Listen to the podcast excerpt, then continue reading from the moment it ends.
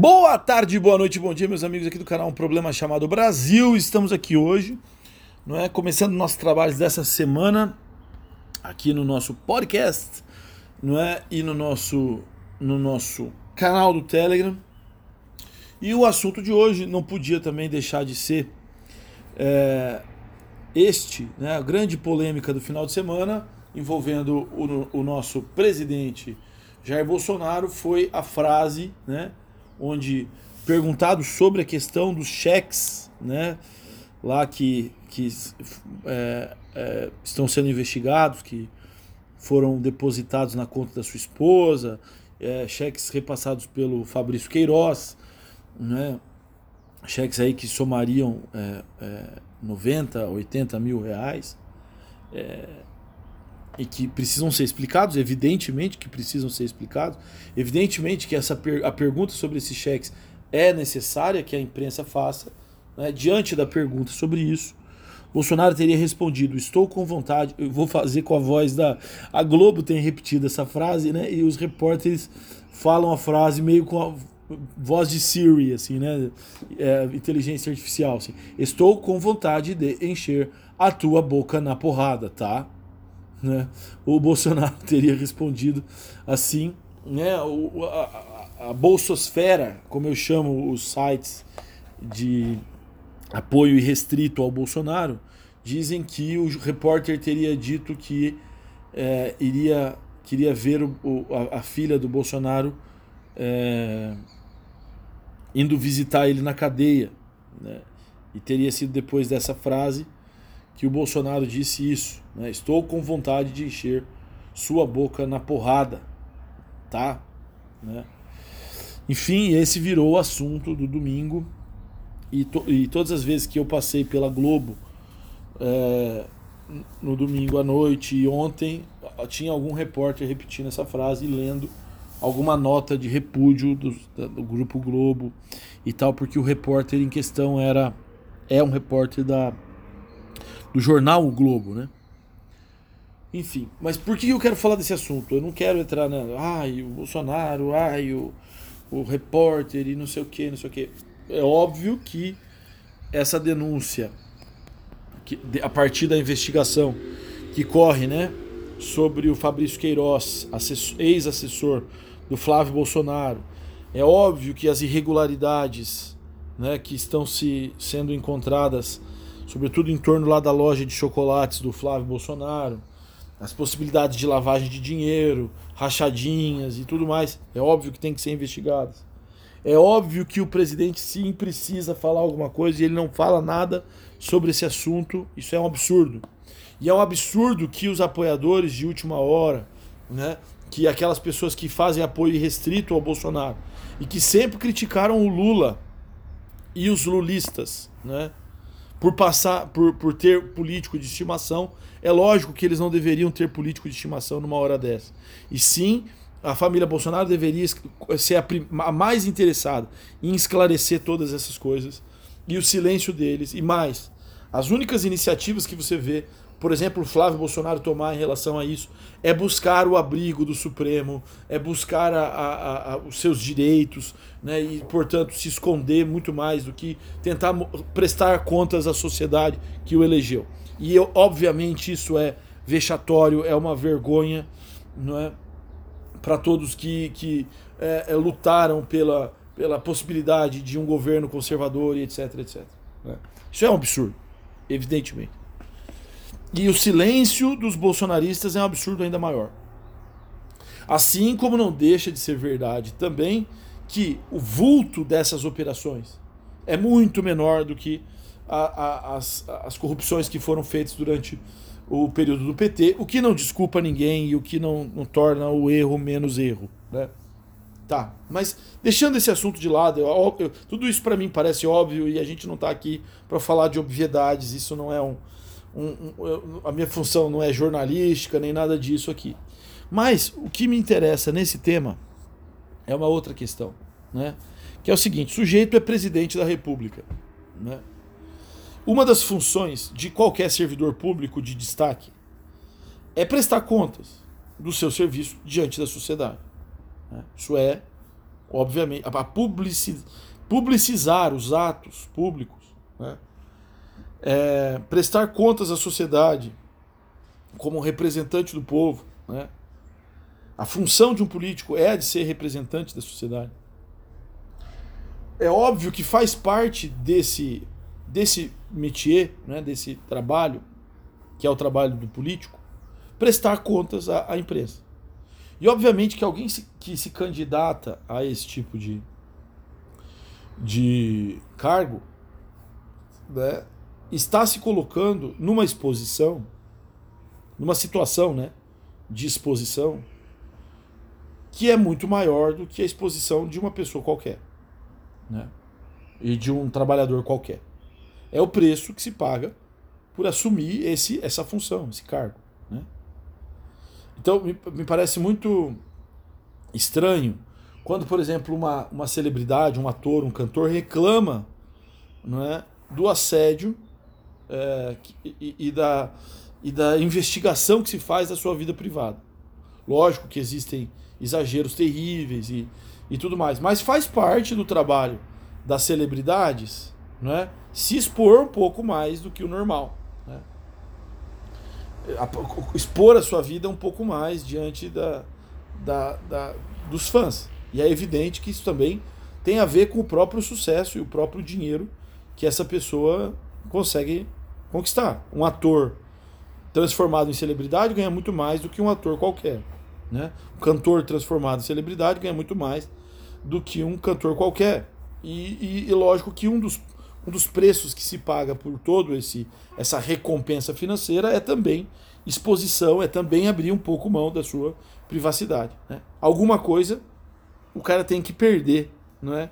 Por ter tanto benefício social e uma das coisas que se perde é a privacidade e, e de fato a pessoa tem que ter um pouco mais de é, capacidade de lidar com essa exposição maior. Estou falando da celebridade e, e, lógico que no caso do político isso é ainda mais sério, por quê? Porque essa exposição maior da vida privada ela também se faz pelo fato de que a pessoa, esses candidatos todos, e o Bolsonaro em, em particular, não é? Quando se candidatam, colocam a vida deles como, como o lastro da sua candidatura. Um dos principais argumentos do Bolsonaro, não é, em favor do Bolsonaro, sempre foi o fato de que ele não tinha nenhuma grande investigação em curso contra ele, o que era verdade.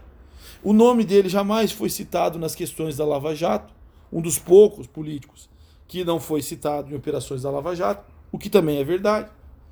Não é? até aquele momento não havia um escândalo como esse escândalo Queiroz. Né? É, então ele usou isso como capital político. Ele usou a honestidade dele como capital político. E é óbvio que, quando aparece um escândalo de corrupção, que esse assunto volte, que a imprensa vá cobrar isso dele. E acho que tem que cobrar, uma vez que ele usou isso como capital político. Né? Tudo bem. Eu só estou falando obviedades. Eu estou até irritado de, não ter falado nada de útil até agora, a não ser coisas que são absolutamente óbvias. Né? Mas a questão me parece ser o seguinte: bom, já que o cargo implica em exposição, implica em vasculhar sua vida íntima, porque você está usando a sua vida íntima como capital político, né? É, é, o grande problema desse episódio do eu quero encher sua boca de porrada, tá? Né? Estou com, a frase é: Estou com vontade de encher a tua boca na porrada, tá? Essa, é, é, o problema dessa frase, primeiro, é a incapacidade do Bolsonaro de exercer esse papel que ele, que ele se candidatou por livre e espontânea vontade para exercer. Não é? Quer dizer, o cara não quis ser presidente? Quis. Ele não podia se candidatar a deputado de novo e ganhar pela enésima vez? Sim. Não poderia se, eh, se candidatar ao Senado e ganhar com a perna nas costas? Sim. Não poderia ter se candidatado ao governo do Rio de Janeiro e teria ganhado com a perna nas costas? Sim. Não foi ele que escolheu ser presidente? Sim. Então ele não sabia que ele ia sofrer muito mais ser, é, é, é, exposição e, e, e, e, ele seria e, ele seria interpelado pela imprensa constantemente. E por que que ele demonstra tanta incapacidade de lidar com isso. Né? O que mais me, interessa nessa fala do, do Bolsonaro é a incapacidade de responder a uma provocação não é? com uma frase que não seja o fim do diálogo. O problema dessa frase, estou com vontade de encher a sua boca na porrada, é que ele está dizendo o seguinte: eu não consigo dar nenhuma resposta racional, né? não consigo criar nenhuma explicação razoável, não consigo nem responder a sua pergunta, e nem desmontar a sua pergunta, e nem contra-argumentar, e nem devolver com outra pergunta, e nem mostrar que, olha, ele não conseguiu nem falar assim, pô, mas você está se preocupando com 90 mil reais de cheques, é, enquanto tem desvios milionários e passadina. Quer dizer, nem isso, o que não seria, na minha opinião, suficiente, mas nem isso o cara consegue fazer. E daí ele já consegue interromper a possibilidade de um debate, de um diálogo, de uma troca de, de, de argumentos para a porrada. O problema né, é que o Bolsonaro vive numa, numa, num estado mental em que ele se prepara muito pouco para o diálogo. Né? E isso não se reflete só na, na, nas discussões com a imprensa, mas também com as possibilidades, com as possibilidades políticas que ele imagina. Não é? Quer dizer, como é que nós vamos resolver o problema com os nossos antagonistas?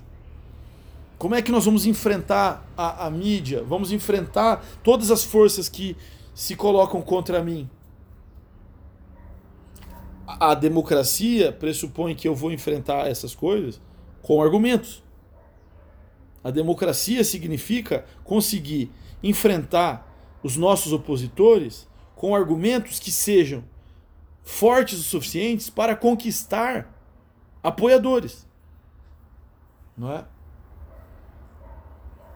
Entende? Quer dizer, a frase mostra uma, uma incapacidade psicológica de enfrentar as, os vários tipos de oposição através da política, através da linguagem, através da palavra. Certo? Quando a sua única resposta é estou com vontade de encher a sua cara de bolachas, não é? Isso já não é mais um diálogo. E é esse, para mim, o grande problema do cenário político brasileiro. as relações políticas e as tensões políticas, elas estão caminhando sempre para o fim do debate, para o fim do diálogo. Elas estão caminhando sempre para um ponto em que o diálogo é impossível. Porque se você entrar numa conversa com alguém, né, você, vamos dizer que você está conversando com alguém que você discorda, né? Ou alguém que representa valores que você discorda, ou alguém que te prejudicou. Tem dois caminhos esse diálogo. Ou você fica puxando o diálogo para o campo da racionalidade. Né? Você fica, ó, vamos colocar essa discussão. Isso vale para qualquer tipo de, de DR, vamos dizer, até inclusive relacionamento entre pessoas, é, relacionamentos amorosos. Ou você. Vamos, vamos trazer pro, o problema é esse, ó. Vamos colocar o problema aqui. Então está acontecendo isso, não está acontecendo aquilo. Isso vale para o campo profissional, isso vale para qualquer lugar. Quando você tem um, um conflito com alguém, ou você traz para o campo da resolução. Vamos analisar o problema. O problema é esse. Ó, você falou isso. E você responde, sempre trazendo pro, emocionalmente mais para o campo da tua razão, do diálogo, né, e da articulação de argumentos, ou você vai descambar para a emoção. E a emoção inviabiliza o diálogo, ela inviabiliza o debate, ela vai levar para a briga. Né? Então, você está tá discutindo com um cara que você está em conflito. Se você chegar e falar assim, você é moleque, você já não argumentou mais nada. A resposta a esse você é moleque vai ser alguma coisa do mesmo nível. Né? Se a pessoa decidir continuar reagindo, a coisa vai ficar cada vez pior, isso vai virar um ciclo que vai, vai acabar na, na briga física. Né? Vai, vai se interromper a possibilidade do diálogo ali. Politicamente, a, a mesma coisa se observa no cenário político brasileiro. cada vez mais, e essa atitude do Bolsonaro só ajuda a fomentar isso, né? Cada vez mais, as, os personagens que se colocam na, na cena política se mostram menos dispostos a ouvir o lado do outro. E, e, e cada vez mais se, se colocam é, é, emocionalmente menos capazes de responder às ideias do outro com ideias. Né? Aos argumentos do outro com argumentos. Cada vez mais o, o, o cenário político descamba para a emocionalidade. E na emoção não tem debate. Esse, esse, essa sempre foi a minha crítica né, em relação aos movimentos sociais. Em políticas como a política do, do, do MST, não é? Do, dos movimentos sociais de maneira geral. Isso vale para o movimento negro, para o movimento feminista, para o movimento gay. Muitas vezes, e qualquer outro movimento social, muitas vezes a maneira como os movimentos sociais agem, eles não dão outra opção a não ser o conflito. E eles colocam as coisas de uma maneira que não há, você inviabiliza o debate. Então o que, que vai acontecer dali para frente? Violência. Não é, não é, não é de se espantar que muitas vezes as ações dos movimentos sociais terminam no quê? No conflito. E é óbvio que eles vão ter toda uma argumentação que defende o conflito, que defende a violência, que entende a violência né, como justificada nessas situações. O problema é que se você, você acha que a sua violência é justificada, é óbvio que o grupo oposto vai ter que pensar que a violência dele é justificada também. E daí o cara responde a isso com um negócio de. com uma resposta do tipo, ai, ah, na ditadura era melhor. Ah, não sei o que. Responde com uma, uma, uma, uma via autoritária e você acha que ele é o ditador, mas na verdade, quando a sua política já é uma política que incita a violência, no fundo você só pode esperar esse tipo de resposta. É? Então, a minha preocupação política principal no mundo atual é o seguinte: nós precisamos restaurar a possibilidade do diálogo. É? E a possibilidade do diálogo ela, ela só existe se você for capaz de ver o campo oposto ao seu como um campo que seja viável, como um campo que seja legítimo é preciso recriar no Brasil e, de certa forma, no mundo, a possibilidade da direita enxergar a esquerda como um campo legítimo, ainda que não seja toda a esquerda legítima, e a esquerda olhar a direita como a possibilidade de um campo legítimo, ainda que não seja toda a direita legítima. Só quando a gente é capaz de olhar o outro como alguém que também é capaz de carregar valores legítimos, ainda que sejam valores diferentes do meu, só aí é que o diálogo se torna possível. E quando ele se torna possível, é quando a democracia se torna possível. Só aí a possibilidade da, da política está segura dentro da esfera do diálogo, do debate, que é a esfera da democracia, por excelência, da, da, da vida parlamentar da vida opinativa. Essa é a grande conquista do que nós podemos chamar de a grande conquista política, certo? Política, daquilo que nós podemos chamar de civilização.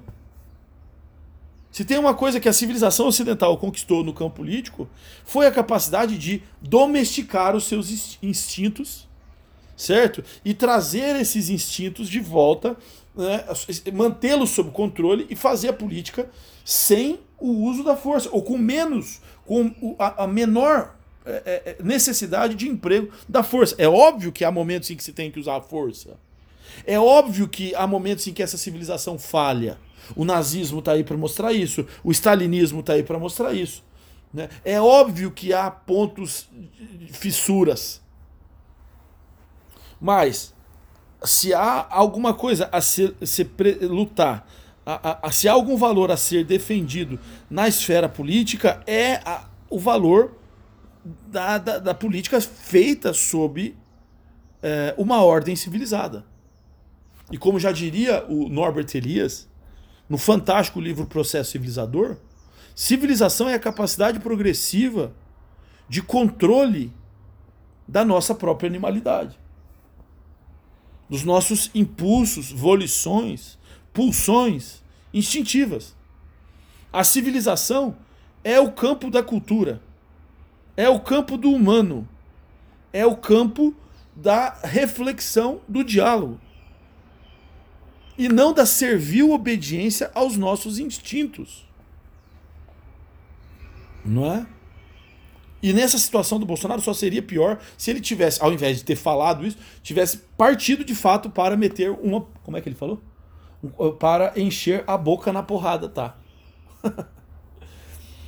né? Então, eu, eu, eu, reafirmo aqui, espero que eh, vocês entendam que um dos, objetivos, um dos objetivos principais da existência desse canal é a, a, a nossa, o exercício de acese Ascese quer dizer de ascensão, de subir do, do, do corpo para a mente.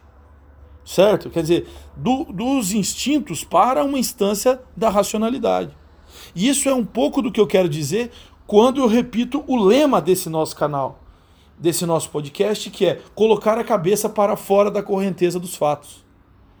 Esse é um exercício muito necessário no cenário político, e social do mundo de hoje. Quer dizer, é, você precisa tirar um pouco a cabeça para fora da correnteza dos fatos. Sair um pouco daquela, daquela situação das redes sociais que só reforça o que você acredita, só reforça o grupinho dos seus amigos, só reforça o grupinho das, das coisas que lhe parecem coerentes. Quanto mais a gente, a gente se entrega a, a, a, a, essa, a esse truque dos algoritmos das redes sociais, a gente cai nesse mundo onde só tem gente batendo nas tuas costas e apoiando as tuas opiniões, mais você fica vulnerável a esse estado psicológico que inviabiliza o diálogo. É, há vários áudios aqui sobre isso. Eu já falei sobre, né, sobre movimentos sociais, sobre nazismo, movimentos de massa, que foram áudios em que eu busquei mostrar, é, de, talvez por outros caminhos diferentes desse áudio aqui, mas mostrar como é possível, como é perigoso esses processos, como são perigosos, né? Então, por exemplo, domingo eu acordei e, e peguei o Manifesto Comunista para ler. Né? Li terminei de ler ontem. Né? É, é, é um exercício muito interessante. E é muito bem escrito, isso que é legal. Não foi chato, foi divertido para mim. Eu não sou comunista, nem sou de esquerda. Né?